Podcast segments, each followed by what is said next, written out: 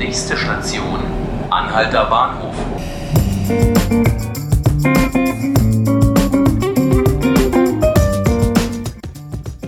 Hallo liebe Zuhörerinnen und Zuhörer, hallo Berlin. Mein Name ist Nanke Garrels und Sie hören 5 Minuten Berlin, den Podcast des Tagesspiegels. Heute geht es um einen Tweet, eine Ausstellung und einen Rücktritt. Diese drei Dinge haben mit dem Jüdischen Museum zu tun, dessen Direktor Peter Schäfer vergangenen Freitag zurücktrat. Ich spreche heute mit meinem Kollegen Udo Badelt über die Personalie. Bei der Suche nach möglichen Mittätern im Mordfall Walter Lübcke nehmen die Sicherheitsbehörden die Szene der Kasseler Neonazis unter die Lupe.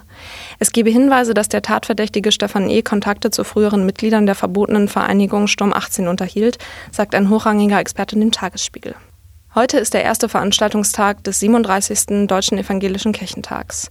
Gut 2000 Veranstaltungen sind bis zum Sonntag geplant, zahlreiche Politiker und Prominente nehmen teil. Das Treffen evangelischer Christen soll auch ein Zeichen gegen die Spaltung der Gesellschaft, Fremdenfeindlichkeit und eine Verrohung der Sprache setzen. Als Kirchentagspräsident eröffnet der Journalist Hans Leindecker das Großevent. Bei einem Einsatz in Neukölln sind mehrere Polizisten verletzt worden. Wie die Pressestelle mitteilte, wurden die Beamten Dienstagnachmittag zu einer Wohnung in die Karl-Marx-Straße gerufen, weil der Inhaber des darunterliegenden Ladens Wasser bemerkt hatte, das aus der Decke lief. Kräfte von Polizei und Feuerwehr sollen mehrfach geklopft und geklingelt haben, doch die Tür blieb verschlossen. Als die Beamten die Tür daraufhin gewaltsam öffneten, wurden sie von dem Mieter mit einer unbekannten Flüssigkeit und mit einem Feuerlöscher besprüht. Insgesamt zwölf Polizisten wurden leicht verletzt.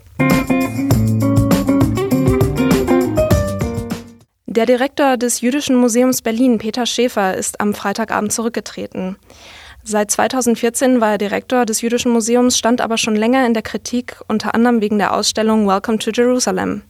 Jetzt löste ein Tweet des Jüdischen Museums seinen Rücktritt aus. Hier im Studio habe ich meinen Kollegen Udo Badelt. Er ist Mitarbeiter der Kulturredaktion, hat in der vergangenen Woche noch mit Schäfer gesprochen und die Ausstellung besucht. Udo, warum war Schäfer denn schon länger so eine umstrittene Figur? Na, dazu muss man erst mal sagen, dass er nicht bei allen umstritten war, sondern eben nur bei bestimmten Kreisen, bei bestimmten Kräften, ähm, vor allen Dingen der israelischen Regierung selbst und wie sie jetzt herausgestellt hat, eben auch des Zentralrats der Juden in Deutschland. Ähm, grundsätzlich wäre zu sagen, dass alles, aber auch wirklich alles, was das Thema Israel, Judentum, Palästina betrifft, immer extrem umstritten ist und es keine letztgültigen Wahrheiten gibt, sondern eben sehr viele verschiedene Gruppen mit sehr vielen verschiedenen Meinungen. Und in diesem Spannungsfeld, auch in diesem Minenfeld, äh, agiert das Jüdische Museum Berlin. Und ähm, deswegen ähm, ist der Direktor jetzt äh, zurückgetreten, weil es halt einfach dann doch zu, zu vielen Missverständnissen kam. Die so angeblich umstrittene Ausstellung Welcome to Jerusalem war äh, bis vor kurzem zu sehen, also jetzt bis Mai 2019 war gar nicht so um, um, umstritten. Sie hat halt versucht, ein breites Bild der Stadt Jerusalem zu präsentieren, ähm, wo eben sehr viele verschiedene Stimmen zusammenkommen seit vielen, vielen Tausenden von Jahren und wo jeder seine territorialen Ansprüche hat und seine, seine Rechte äh, geltend machen will. Und ähm, der äh, israelischen Regierung in Person des Ministerpräsidenten Benjamin Netanyahu war die Sichtweise der israelischen Regierung zu wenig repräsentiert, wurde Jerusalem zu wenig als jüdische Stadt präsentiert und zu Offenbar war äh, ihm oder der Regierung die palästinensische Farbe zu deutlich in der Ausstellung. Und das hat er in einem Brief an die Bundeskanzlerin äh, zum Ausdruck gebracht mit der Aufforderung, doch die Förderung des Jüdischen Museums zu einzustellen. Denn das Jüdische Museum ist ein Bundesmuseum, wird also vom, von der Bundesrepublik Deutschland letztlich getragen und finanziert. Äh, dieser Brief hat aber keine Folgen. Also die Bundesregierung hat das äh, ignoriert. Äh, die Ausstellung war ja jetzt das eine Thema, an der sich Kritik entzündet hat. Ähm, es gab auch noch viele andere Kritiken ähm, generell zu der Ausrichtung des Museums. Aber was jetzt tatsächlich ja den Rücktritt ausgelöst hat, war ein Tweet über den Account des Jüdischen Museums Berlin. Da wurde ein Taz-Artikel geteilt und das hat dann wiederum den Zentralrat der Juden entzürnt. Was genau stand in diesem Tweet und was hat den Zentralrat so aufgeregt? Ich versuche es in zwei, drei Sätzen zu erläutern. Ähm, dazu muss man natürlich unbedingt wissen, was der BDS ist. BDS äh, steht ja für Boycott, Divest and Sanction, ist also eine international agierende äh, lose Kampagne gegen Israel gerichtet mit dem Ziel, jüdische Waren und Künstler zu boykottieren, um die israelische Regierung zum Handeln zu zwingen in der Frage der Rechte der Palästinenser. BDS ist extrem umstritten. Die israelische Regierung betrachtet ihn natürlich logischerweise als Feind. Der Deutsche Bundestag hat im Mai eine Erklärung verabschiedet, äh, dass der BDS als antisemitisch zu bezeichnen sei. Diese Erklärung des Bundestages wiederum wurde kritisiert von 240 wohlgemerkt jüdischen Wissenschaftlern aus Israel und den USA in einer Erklärung, dass nicht der gesamte BDS per se als antisemitisch zu bezeichnen sei. Dass, dass das also alles zu viel über einen Kampf schert und dass Teile des Anliegens des BDS durchaus ihre Berechtigung hätten.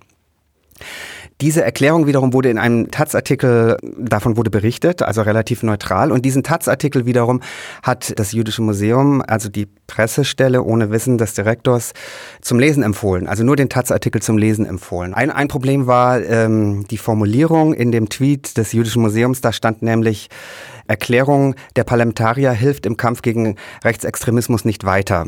Das hätte man als Meinungsäußerung des Jüdischen Museums auffassen können oder kann man auffassen. Tatsächlich ist es einfach nur die Essenz des Taz-Artikels oder der, der Resolution der Wissenschaftler zusammengefasst, also eigentlich ein Zitat. Es hätte einfach nur in Anführungsstrichen stehen brauchen. Und das ähm, hat unter anderem den Zorn des Zentralrats der Juden in Deutschland in äh, Person des äh, Zentralratsvorsitzenden Josef Schuster auf sich gezogen. Der hat dann getwittert, das Maß ist voll. Äh, was ähm, man muss darüber nachdenken, inwiefern das Jüdische Museum eigentlich noch jüdisch ist. Ähm, und das Vertrauen der jüdischen Gemeinschaft in Deutschland hätte das Museum verspielt. Ist meiner Meinung nach ein bisschen übertrieben. Ähm, wie gesagt, äh, alles, was mit Antisemitismus, Israel und Palästina zu tun hat, da sind die Gemüter extrem schnell auf 180. Das hätte wahrscheinlich der Direktor des Jüdischen Museums Peter Schäfer auch stärker bedenken müssen.